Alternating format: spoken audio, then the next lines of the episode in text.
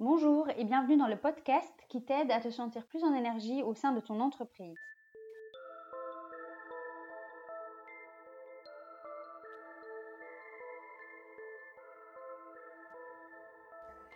Ceci est mon premier podcast et j'avais envie de vous expliquer un peu qui je suis et les raisons qui me poussent à faire euh, des podcasts.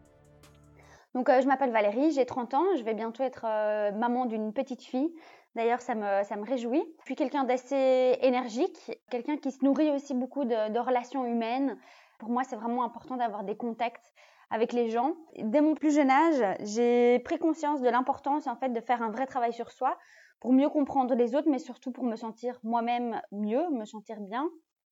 Ce qui me vient d'ailleurs naturellement en tête, c'est euh, à l'adolescence, dès que j'avais des problèmes et que j'allais en parler à, mes parents, mais particulièrement à mon, à mon père, qui euh, d'abord il écoutait dans un premier temps, il me laissait parler, donc euh, je parlais, je parlais, et puis il allait, il creusait en fait.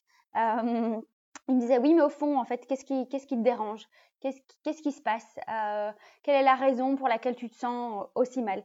Et donc vraiment cette notion de creuser, d'aller au fond des choses, de poser des questions qui sont essentielles en fait, m'ont vraiment forcé à faire un vrai travail sur moi et à euh, réfléchir à bah tiens comment est-ce que je me sentais à l'intérieur, qu'est-ce qui vibrait en moi, quelles étaient mes émotions? Et à vraiment travailler sur cette euh, cette notion d'émotion et apprendre euh, à, à, différencier aussi tiens est-ce que j'étais heureuse, est-ce que j'étais en colère, est-ce que j'étais triste?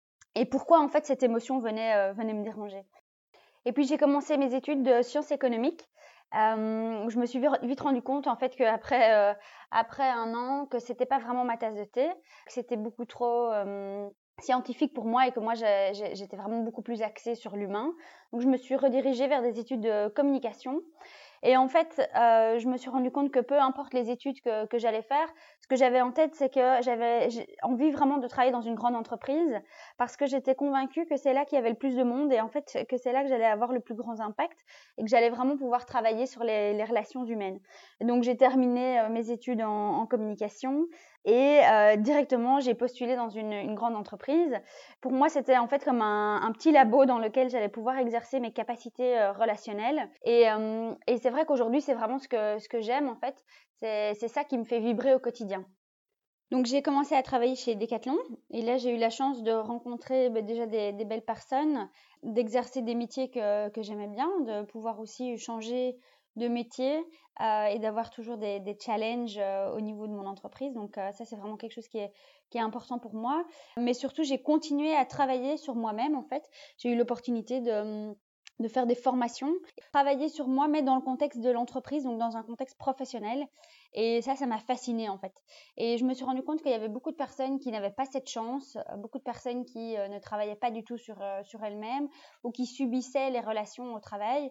Et moi, c'est pas du tout ce que je vivais en fait au sein de mon entreprise. Et ça m'a parfois posé question euh, quand j'entendais parfois des histoires de certains de mes amis raconter que dans leur entreprise ça se passait pas du tout comme ça, qu'ils avaient un, patron qui leur disait quoi faire et que euh, ils, ils, partageaient euh, une fois par an lors de l'entretien de fin d'année, euh, il y avait une évaluation et ils savaient à ce moment-là si leur travail était, était bon ou pas bon. J'étais même un peu choquée parfois, mais en fait je me suis rendu compte que dans beaucoup d'entreprises, ben, c'était la réalité quotidienne.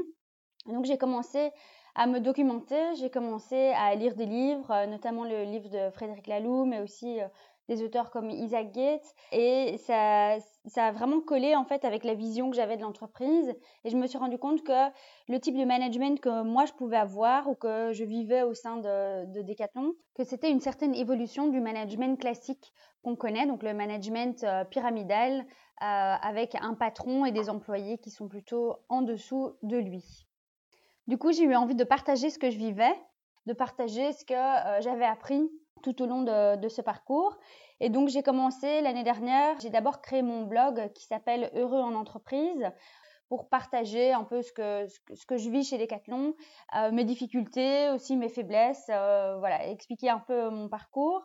Et je me suis dit, ben, pourquoi pas faire un podcast parce que j'écoute moi-même pas mal de podcasts et je trouve ça très pratique en fait. Euh, on peut vraiment les écouter n'importe où, en voiture, en, travaillant, euh, Euh, souvent, j'ai mon GSM allumé avec un podcast, et des écouteurs. Les gens doivent penser parfois que je suis un peu asociale.